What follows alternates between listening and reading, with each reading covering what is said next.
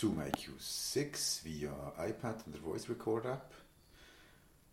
Wir machen jetzt mal einen alten Trick und zwar einen Fingerschnipp links, in der Mitte und rechts und schauen mal, wie sich das im Stereobild auswirkt.